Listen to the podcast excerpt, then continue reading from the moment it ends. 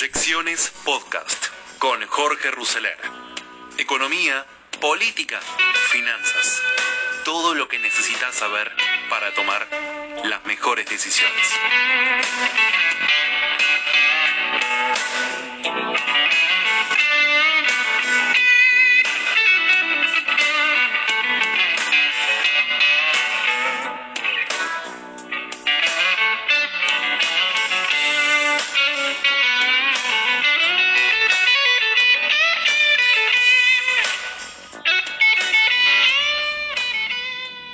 Diagnóstico de las principales entidades empresarias argentinas es que todas las variables están en agudo desequilibrio, con una recesión inédita.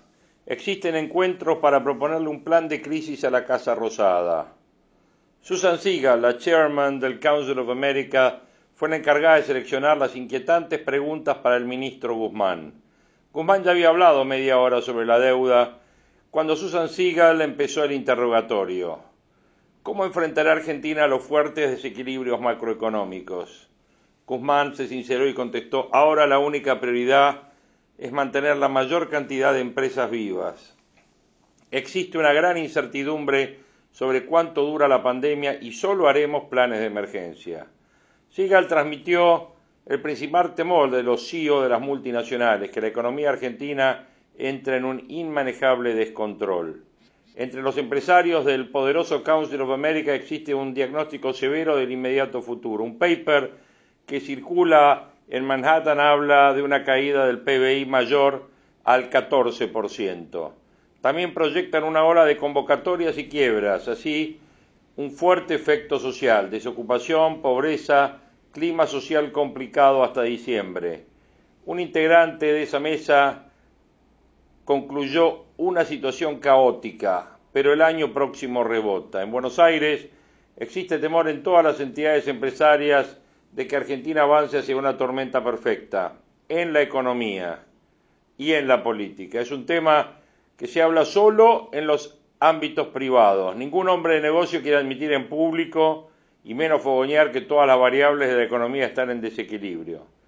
Alberto Fernández el fin de semana convocó a Guzmán para tratar la cuestión a solas. Hablaron poco de la deuda y mucho de la desbordada situación microeconómica y macroeconómica. Alberto dio otro mensaje de apoyo al ministro. Le pidió que prepare un plan post pandemia. Así respondió a una insistente versión del Círculo Rojo que dice que Guzmán va a dejar su cargo una vez que cierre la renegociación de la deuda. La crisis sanitaria dejó al desnudo la inutilidad de la mayoría de los ministerios creados por el presidente. Alberto controla su gobierno solo con un puñado de ministros y asesores.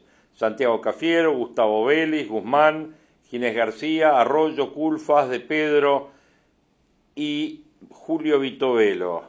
La mayoría del resto del gabinete calientan sillas, gastan fortunas en una inmensa e innecesaria burocracia. La opinión en la UIA, los banqueros de ADEVA, la influyente AEA, Asociación Empresaria, es coincidente. El diagnóstico es aterrador. Argentina entró en una recesión inédita, continúa en default, el déficit fiscal es infinito, existe una brecha cambiaria arriba del 70% y la emisión monetaria es lo único que se reactivó en la Argentina. La Casa de la Moneda trabaja 24 horas en tres turnos para no aflojar la emisión. La necesidad de billetes es tan abrumadora que esta semana hubo alarma porque hubo contagios de COVID en la ex planta de Chicone. Miguel Acevedo, titular de la UIA, insiste, no tenemos que romper el diálogo con la Casa Rosada porque lo que viene es difícil. Luis Barrio Nuevo opera desde la CGT para proponer un plan de crisis a la Casa Rosada. Existen innumerables encuentros para intentar proponer este plan de crisis en la Rosada. Desde la CGT y del diálogo participan jerarcas de la UIA e importantes hombres de negocios. También son figuras de consulta Roberto Labaña y Martín Redrado. La intención de este grupo sería elaborar un programa económico y lograr un consenso para su aplicación. En sus diálogos secretos existe una opinión, la tormenta perfecta abre una oportunidad oportunidad que no tiene que ser desaprovechada para aplicar un plan de crecimiento. Labaña tiene un diálogo fluido con el presidente. Volvieron a hablar después del almuerzo en Olivos. Fernández lo fomenta y expone para frenar el avance de las anticuadas ideas del kirchnerismo duro. El acercamiento de Alberto a Cristina por el intento de expropiar Vicentín le generó un costo altísimo al presidente. Primero, deshilachó las alianzas que tenía con los gobernadores, sembró infinidad de dudas en el movimiento empresario y reavivó todas las dudas sobre quién gobierna y sobre el rumbo de su política. La cuestión estuvo presente en una selecta reunión de fuertes inversores internacionales. Fue la presentación de Marcos Galperín, el empresario más rico de Argentina, convocatoria que hizo Facundo Gómez Minujín, el titular de JP Morgan. Las preguntas de los 600 inversores se concentraron en dos ideas. ¿Argentina va hacia una economía estatista? ¿Existe un plan económico?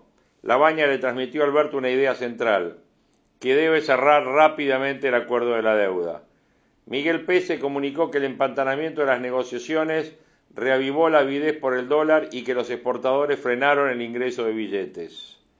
La Baña también comentó en la Quinta de Olivos las versiones que existen en Manhattan sobre decisiones que habrían favorecido al fondo PIMCO. Alberto trató la cuestión con el ministro, el ministro le confió, es un rumor infundado. El presidente sostiene que con operaciones que hacen circular en Wall Street con intención de erosionar al ministro en el tramo final de la negociación. Se refiere al multimillonario programa de normalización de la deuda en pesos, donde hay muchos acreedores, y PIMCO es uno de ellos, con fuertes colocaciones en pesos desde la época de Sturzenegger, que le adjudican una negociación con la Argentina. Jeff, Jennifer O'Neill, que es la negociadora de BlackRock, acusa al Palacio de Hacienda de otorgar un trato preferencial a PIMCO y así darle salida a sus colocaciones de la época de Macri.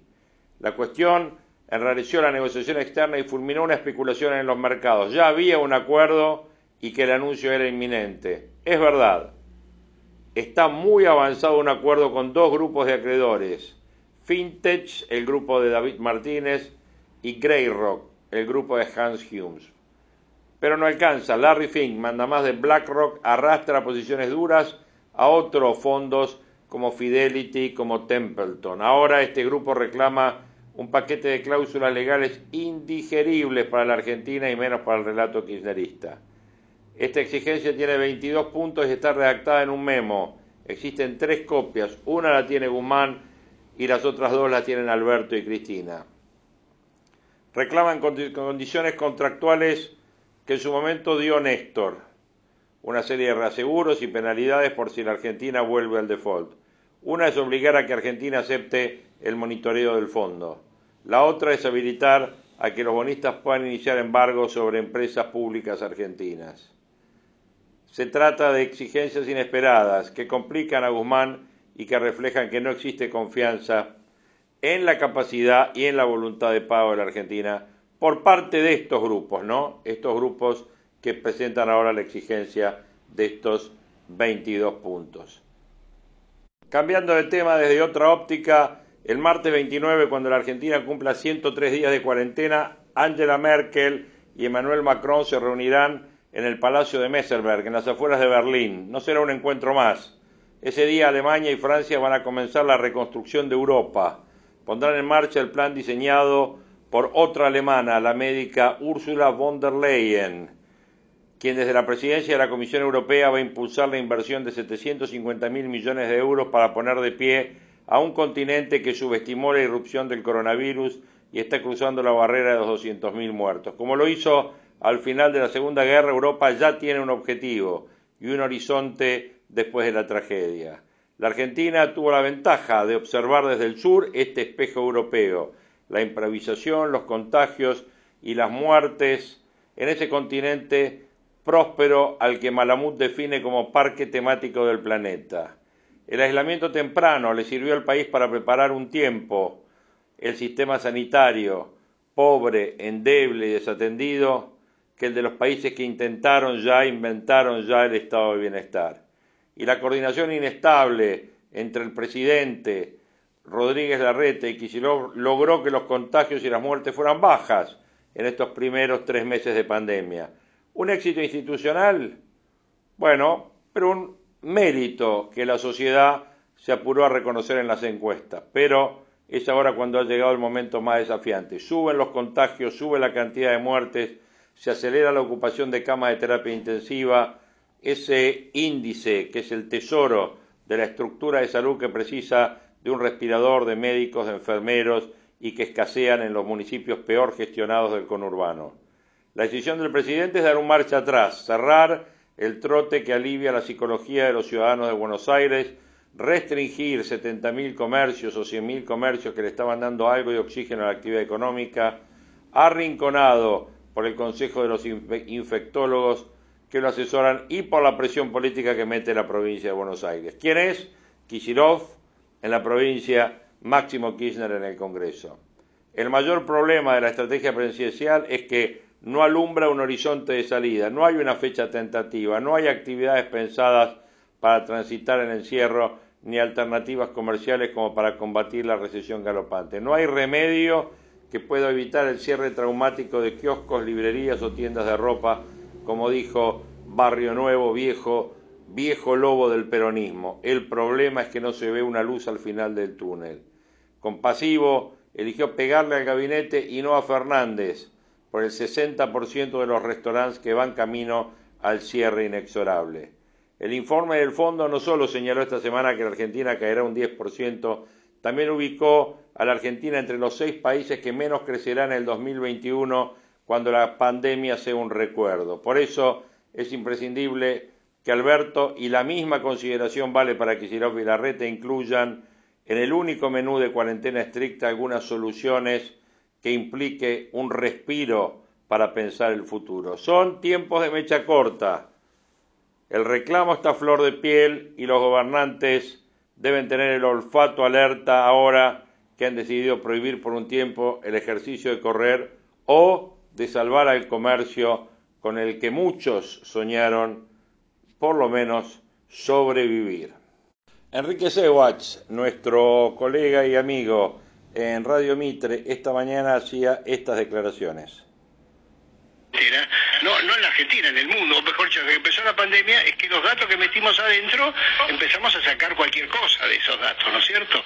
Eh, acordate que al principio de esta historia, y fue el gran perjuicio para toda Latinoamérica, el virus no circulaba arriba de veintipico de grados, o sea que en verano no se iba a pasar nada, después toda esta discusión de la OMS, si te usabas barbijo, si no usabas barbijo, si contagias, si no contagias, ahora si los asintomáticos contagian o no lo contagian, etcétera, etcétera, etcétera, etcétera. Bueno, eso llevó a que, por supuesto, la primera solución, cuando vos tenés semejante cosa, este, semejante desastre, y no tenés ni, tratamiento ni, vacuna y lo transmiten las personas, que fue lo único que nos pusimos de acuerdo, bueno, dado que lo transmiten las personas, si nos encerramos todos, no hay, no hay virus, no, hay transmisión, y entonces la solución fue la solución de, digamos, de las pestes de, de hace 800 años, bueno, este, la, famosa cuarentena que en realidad se llama encerramiento. Y desde el primer día, algunos de nosotros, este, te incluyo, con, con permiso, sí, sostuvimos que la solución de encerramiento no estaba disponible.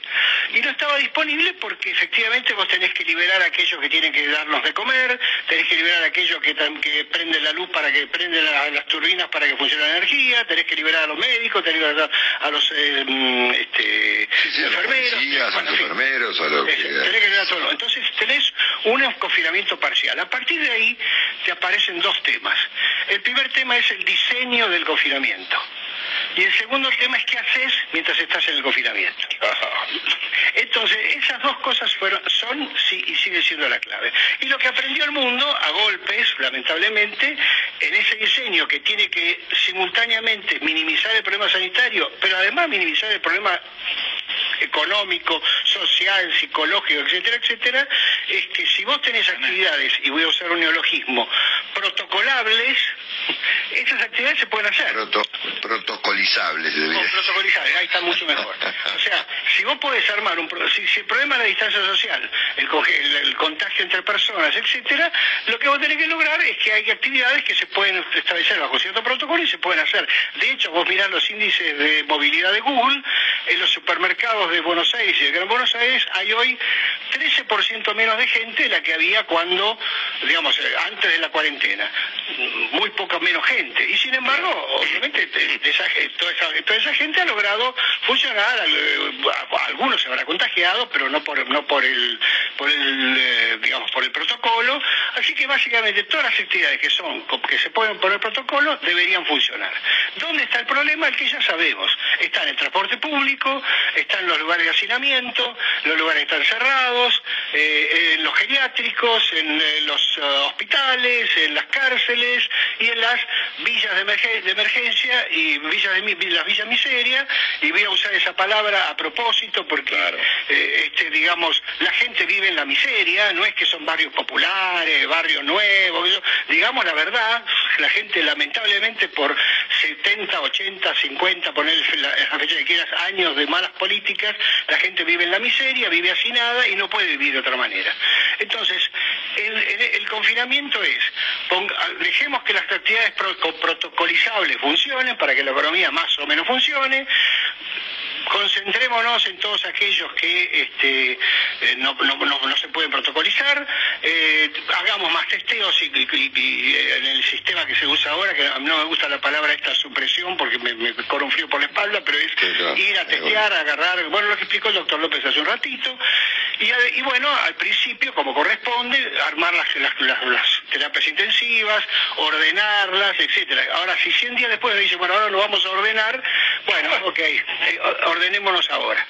Ahora, el, problema a partir de aquí es básicamente este. Entonces, vamos a, otra vez a, ir a un confinamiento más duro, eh, inclusive de, actividades que tienen, que tienen baja incidencia de contagio, como los ahora los runners o todas estas actividades protocolables, eh, y sin saber si después del 17 de julio se habrá hecho en el medio de todo esto lo que habría que hacer para que después de ese 17 de julio no tengamos dentro de un mes otra vez que volver al, confinamiento anterior, etcétera. Por supuesto que esto tiene más costos para, para la salud y para la economía, pero bueno, es una realidad.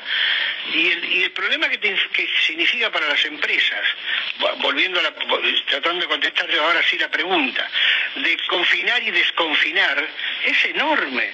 Vos imagínate, hay fábricas, las fábricas automotrices, por ejemplo, conozco un par de casos este, que, han sido explicados públicamente, han hecho un fenomenal, fenomenal esfuerzo para generar el sistema de transporte, ayudar a sus proveedores, hacer todos los protocolos, hacer que la gente trabaje en su testear, testear algunas fábricas en Argentina en proporción a la población que tienen, testean más que el gobierno argentino. Eh, y ahora tiene que parar todo ese esfuerzo, parar toda esa producción, han hecho, han, entrado, han comprado insumos que tendrán que pagar después, entonces esperaban la venta de los productos para pagar esos insumos, esa cadena se vuelve a cortar, eh, etcétera, etcétera. Y vuelvo un minuto al tema de transporte, ya lo, lo dijimos aquí, pero bueno, este, yo soy medio obsesivo en estos temas, en lugar de limitar la demanda, que es lo que se quiere hacer, aumentemos la oferta. Hay un montón de micro de larga distancia que no están funcionando, un montón de micros escolares que no están funcionando, un montón, no, no teníamos 100 días para diseñar que el transporte en vez de hacinar a tanta gente, aumente las frecuencias y puedan reservarse. Hoy hay tecnologías disponibles para toda esta historia. De hecho, y vuelvo al índice de movilidad de Google, el problema más serio es el transporte dentro de la provincia de Buenos Aires entre jurisdicciones. Cuando vos miras los números, entre jurisdicciones ha aumentado muy poquito entre GBA y Capital, muy poquito respecto de las, liberaciones este, sucesivas, ¿no es cierto? Por supuesto, muy por debajo del normal, del habitual, pero el grueso del aumento está en el transporte público dentro del GBA. Y, los problemas de hacinamiento están dentro del GBA. Y entonces, claro, como, no se puede decir que eso es producto dentro del GBA, hay que mezclar todo y entonces la culpa, la, bueno, estamos con los runners y con, con toda esta historia. Eh, realmente me preocupa porque ya estamos en un problema económico muy serio, pero muy serio, que va a ser muy difícil solucionar normalmente, no estoy alarmando, estoy describiendo, eh, y estas idas y vueltas este, obviamente lo agravan, ¿no? Sí, señor, cuando decís muy serio, ponémelo en algún número. Bueno, en términos de caída del PBI, este, claramente va a estar arriba del 10%, digamos, este, o, sea, a, medida que vos prolongás esta, este sistema, este sistema de, confinamiento, puede ser 11, puede ser 12, puede ser 14.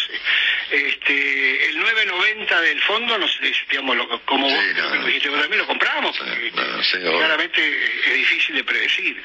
Pero además de la caída del PBI... Como dijo Krepler, compro.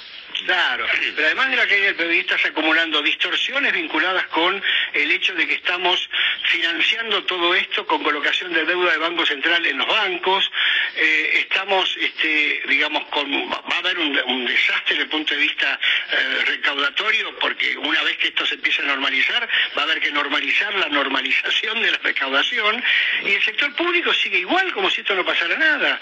No ha habido una, una rebaja de un sueldo político, sino ha habido una rebaja de un gasto de gente que arriba de ciertos salarios este, está en su casa gastando mucho menos lo que gastaba antes, del sector público me refiero, y no ha tenido ninguna, ninguna, ningún ajuste, y todo eso se paga con costos que después va a ser muy difícil de, de retrotraer o de soluciones que van a ser muy, muy difíciles de, manejar. O sea, Enrique Sewach, periodista, economista, ex director del Banco Central. Reflexiones de lo que va a venir. Acá el tema en materia económica es ver dónde estamos parados, ¿no? Es la pregunta que muchos nos hacemos. Vamos a un escenario de un gran aumento de déficit fiscal. Si acordás con el fondo y pedís un swap a la Reserva Federal, todo sería mucho más fácil.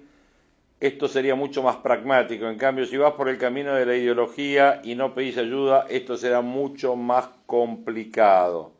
Obviamente, en materia de cuentas nacionales, vamos hacia un déficit, ya les diría, de 300 mil millones por mes en junio y julio el impacto de la pandemia dejaría que los ingresos sigan bajos y los egresos sigan en aumento, porque además viene el pago del aguinaldo y más gasto social. La emisión monetaria, bueno, podemos decir que de, de fines de año a junio de este año hay una absorción monetaria por parte del central de prácticamente un billón de pesos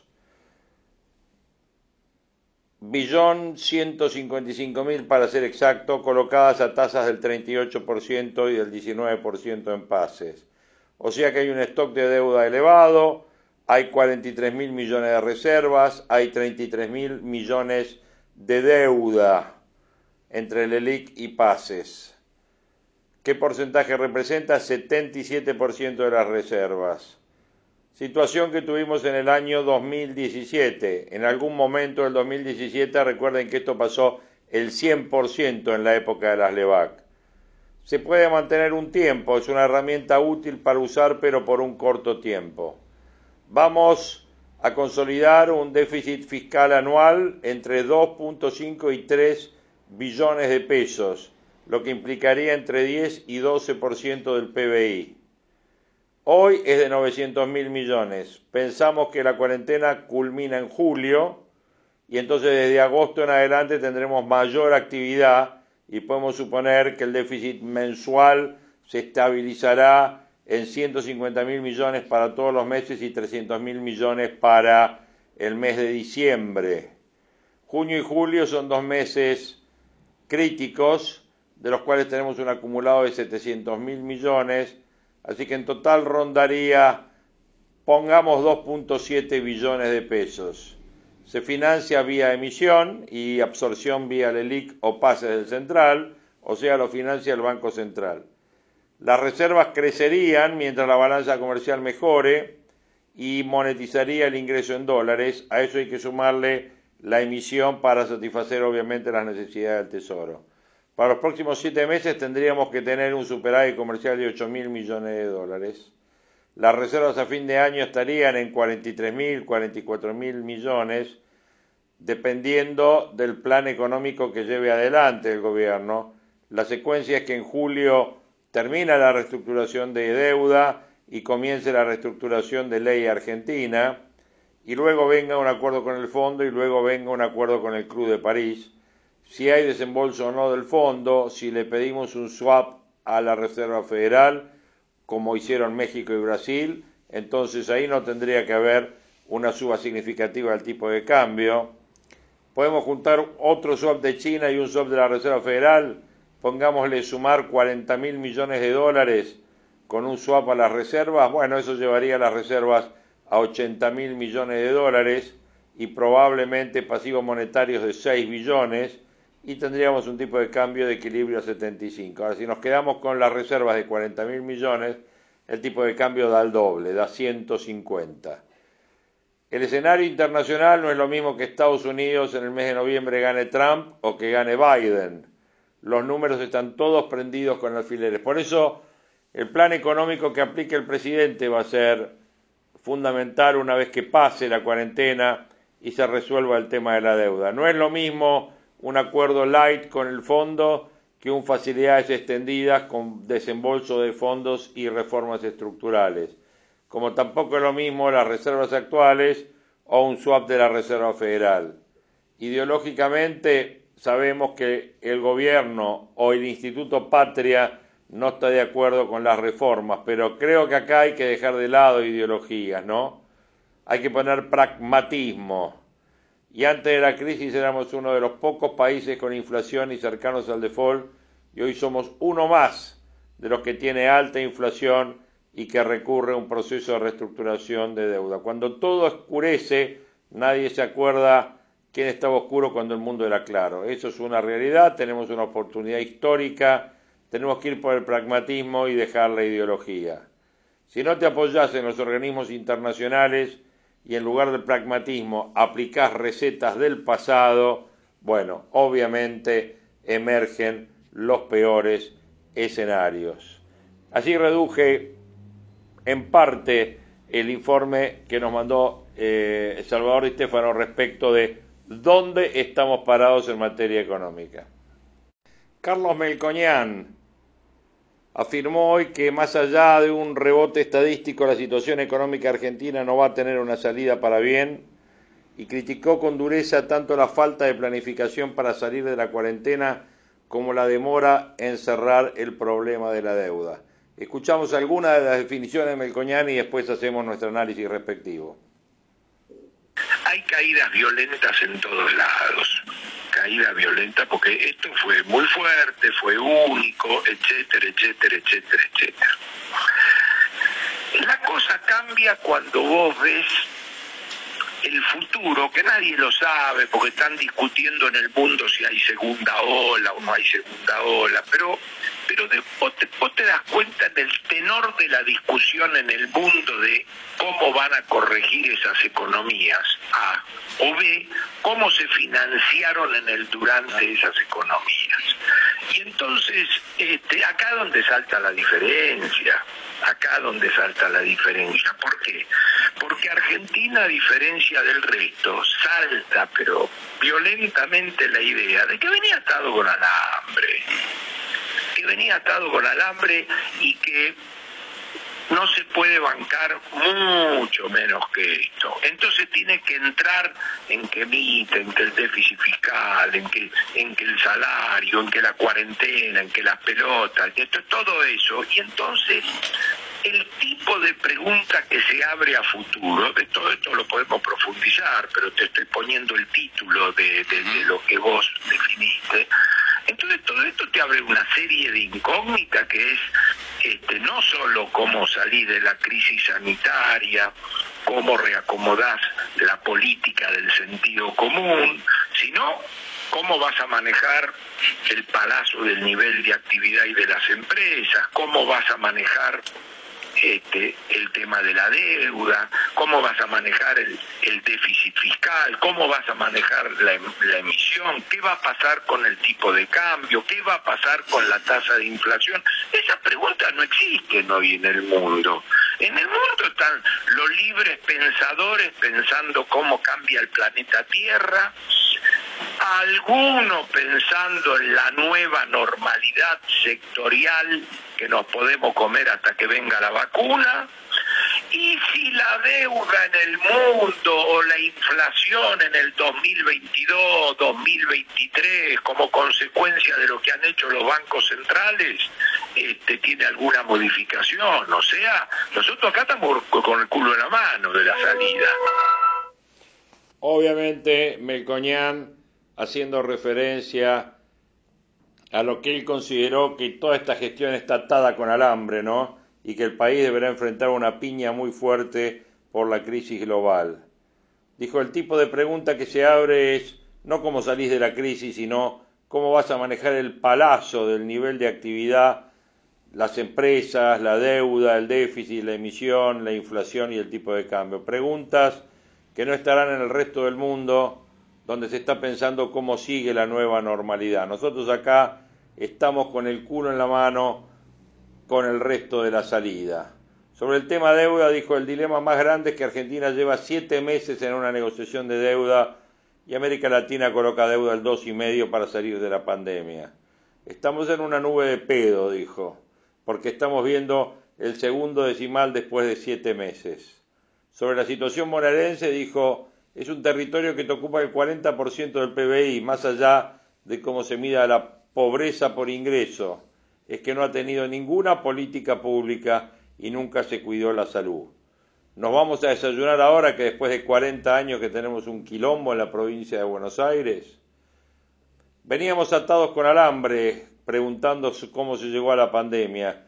Nunca nadie le dio pelota a la estabilidad macro, a tener un mercado de deuda, un mercado de capitales, a tener un canuto. Tenemos un nivel de gasto que es equivalente a la década del 2000, pero sin la soja, sin los fondos de pensión y sin Chávez, que te compraba los bonos.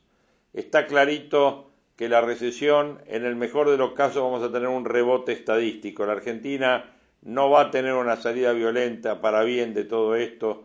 Tuvimos caídas equivalentes en la hiperinflación y en el corralito y salimos con el cambio de régimen absoluto de Menem y la década fenomenal post-Remes que le tocó a la región. Sobre las decisiones del gobierno dijo, primero recuperemos el sentido común de la política. Repito esto, primero recuperemos el sentido común de la política, terminemos con los Vicentín, terminemos con los Ancor, yo le, agrego, le agregaría a otras empresas más. Segundo, vayamos percibiendo que vamos y qué pasa con los rebotes estadísticos en el nivel de actividad terminemos con todos los intentos de expropiación, cerremos la deuda y empecemos un país mejor. Dice que faltó planificar. Lo que a mí me hubiera gustado implica que en la cabecera de la mesa tendríamos que ver cómo podemos salir de lo riguroso a ir aflojando en donde corresponda, sin capricho, sin toda esta pelotudez del running los costos del gobierno, dice Melcoñana, la salida de esto, preocupémonos por el dólar, por la inflación, por la salida del PBI. Vayamos derechito al fondo que va a ser otro sapo que vas a tener que tragar, pero mejor empecemos a pensar cómo de alguna vez te agarra algún canuto con alguna posibilidad de acceder al mercado de deuda, no para gasto corriente, sino para enfrentar un evento como este. Dijo sobre la emisión monetaria que habrá que ver cómo sigue la política fiscal, ya no a mansalva, sino focalizarla para no emitir al infinito y ver cómo evacuás toda esta emisión. Alguien debe mirar bien cómo todo esto no vuela por el aire. Tiene que venir una gestión mucho más finita. En los niveles de emisión previos no podés seguir. Sobre los planes sociales dijo que la competencia populista entre partidos políticos o tipos que quieren ser presidente tiene que terminar es una vergüenza que 20 millones de personas vivan de ayuda estatal. No podés presentar un paper que dice que el 89% de personas viven del Estado. Lo que el líder debe decir que el orgullo es que la gente tenga laburo. Te dan un plan por el lado y te rompen el culo por el otro.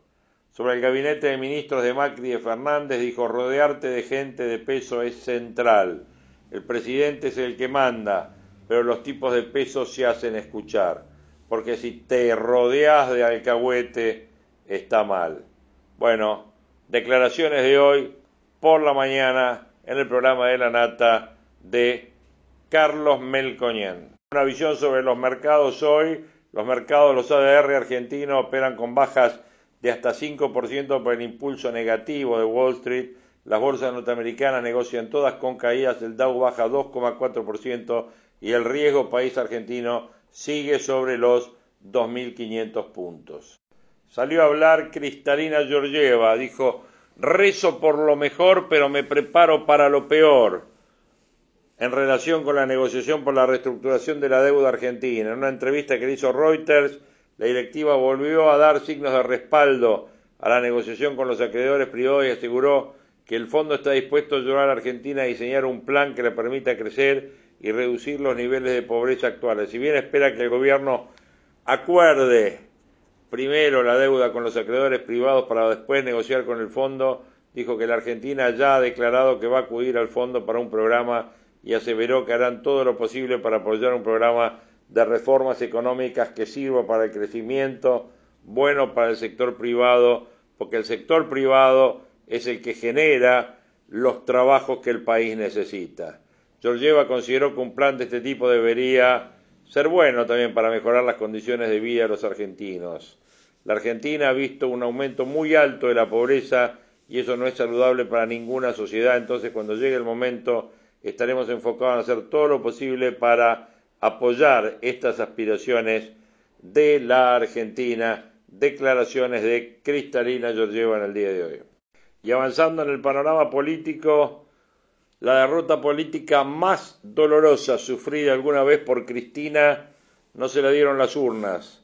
La recibió hace 12 años desde el mismo lugar que hoy ella ocupa y desde el que está dispuesta a desquitarse.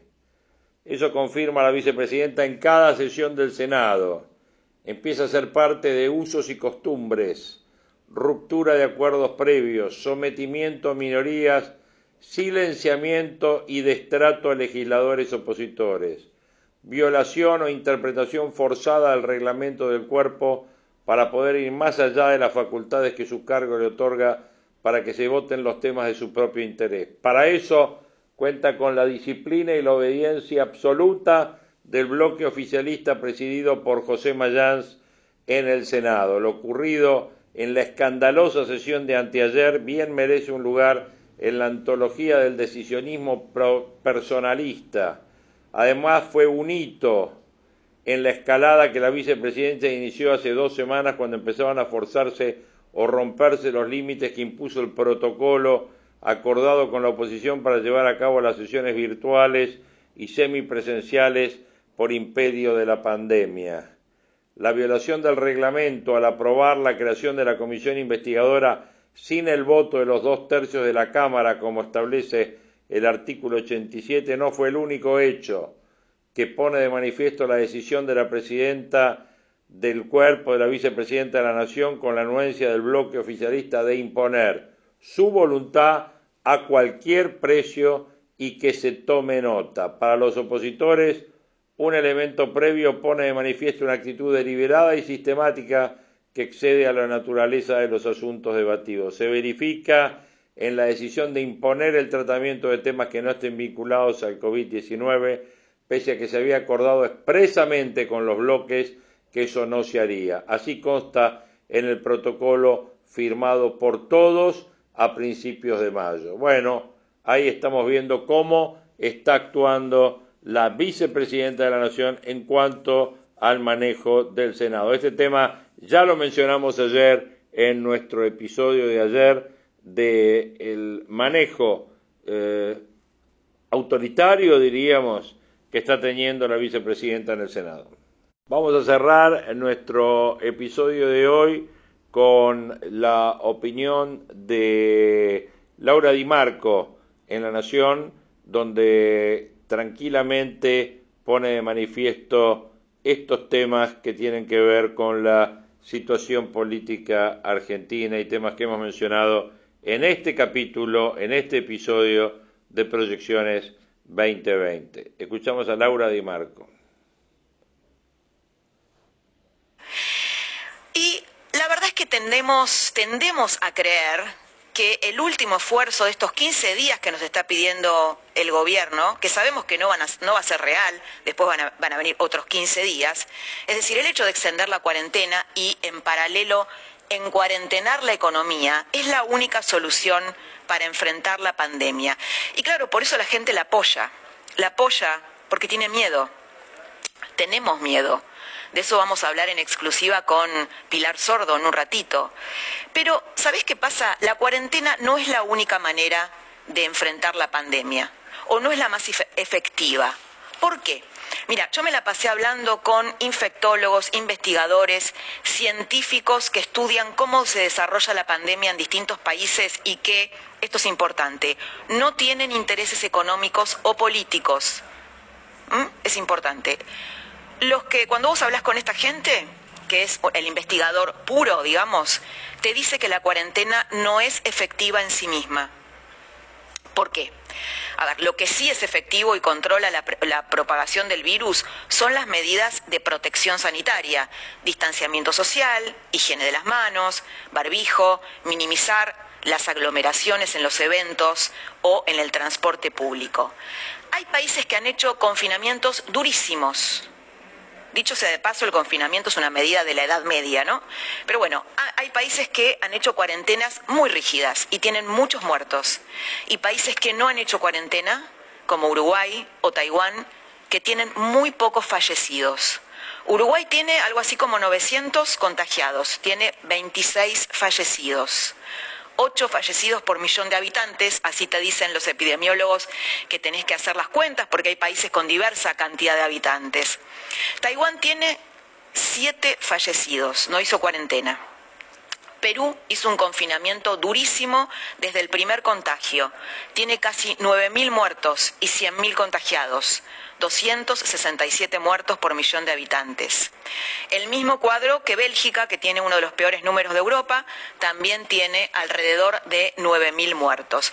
¿Qué te estoy mostrando con estos datos duros? Estos datos duros te revelan que lo que hace la diferencia no es la dureza de la cuarentena, sino cómo se, cómo se, se, se disemina el virus en cada sociedad. En cada sociedad el virus funciona diferente. Y te voy a decir algo más, los que no se está diciendo en los medios. Los especialistas desligados de intereses dicen que después de este virus es probable que venga otro. ¿Por qué? Porque en los últimos años tuvimos una seguidilla. Tuvimos la gripe A, el ébola, el SARS, el MERS, la gripe aviar. ¿Por qué pensar que esto termina con el COVID-19? ¿Y qué vamos a hacer entonces si viene otro virus? ¿Cerramos la Argentina?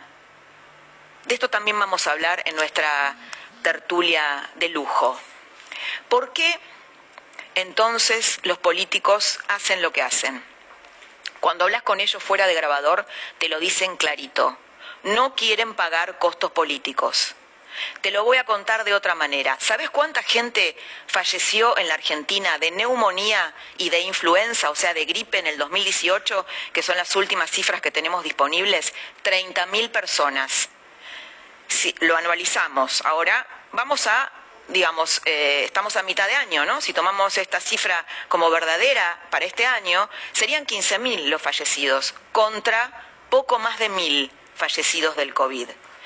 Claro, más allá de las estadísticas que siempre son antipáticas y hasta inhumanas, porque toda muerte es una tragedia y sobre todo lo es para, para los familiares y, y, el círculo íntimo de las personas que fallecen, los datos duros son imprescindibles para saber en qué punto estamos parados. Dato mata relato. En el mundo mueren alrededor de 60 millones de personas al año de diversas enfermedades. Estamos a mitad de año, calculemos entonces que fallecieron 24 millones de personas. Entre ellos hay 700.000 muertos por tuberculosis, 500.000 por SIDA y 486.000 por COVID. ¿Te queda claro esta cifra? Alberto Fernández siempre tuvo dos activos políticos importantes. Su moderación, por eso ganó las elecciones, ahora, y el rol de traductor de lo que pasaba por fuera del kirchnerismo, ante el matrimonio Kirchner, ¿no? Esta era una sociedad de A3, Alberto Fernández era un accionista minoritario, él siempre lo dice así. Lo demostró durante eh, la guerra con el campo, cuando, bueno, dejó de ser traductor y el matrimonio Kirchner se radicalizó, él se fue del gobierno. A diferencia de 2011, lo que está fuera del kirchnerismo hoy es un, 40 eh, un 41% de la sociedad que votó por la oposición, por Juntos por el Cambio. El presidente está teniendo problemas para leer lo que pasa en ese universo, sobre todo para leer el rechazo a la expropiación de Vicentín. Está claro esto cuando él y sus aliados políticos y mediáticos definen como una minoría marginal a la oposición que eh, bueno que salió a las calles el otro día y este y dicen que esta oposición minoritaria tiene mucho odio. Mira, ser duro también con los que despiden gente. Has ganado tanta plata a lo largo de tu vida, tu hermano, esta vez colaborar. Son unos millennials estúpidos que no se dieron cuenta de lo que estaban haciendo. En ay, nació mi sobrino y no lo puedo ver. Estaban proyectando lo que ellos mismos eran y hacían. Una verdadera asociación ilícita. Es ahora, Alberto. Vos fuiste elegido, amigo.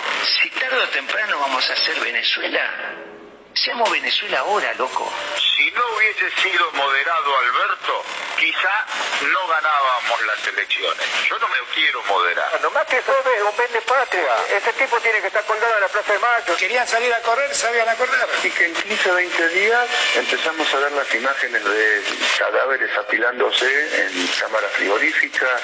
Imagínense lo que hubiera sido esta pandemia con Macri gobernando. Una catástrofe.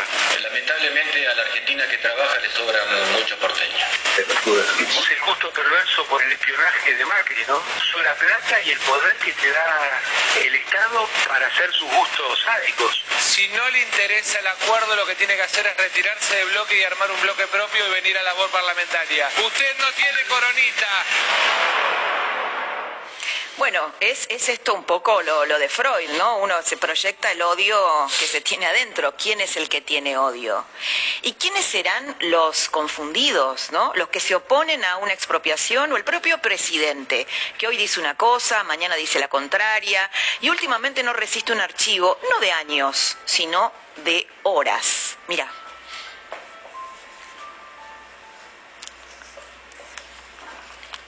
Tenemos a, ahí a Eduardo Valdés diciendo, hay una Argentina marginal con mucho poder en los medios que quiere dividir. Este es Eduardo Valdés, el hermano de la vida del presidente Alberto Fernández. Bien, lo, lo vemos. El segundo mandato de Cristina a mí me cuesta muchísimo, muchísimo encontrar un elemento valioso. Cristina promovió mucho la política rentada. Otorgamiento de cargos, de posicionamientos en el Estado para que la gente milite. Todo lo que hizo en materia judicial es deplorable. En verdad lo que ella quisiera es que ser funcionario público y no presentar declaraciones juradas y que nadie te investigue. Toda su intromisión en la justicia es deplorable. Fui muy crítico del CEPO. No fue una buena solución el CEPO. El peronismo fue patético con Cristina. Lo que hizo con el Tratado de Irán es deplorable. La muerte de Nisman es deplorable.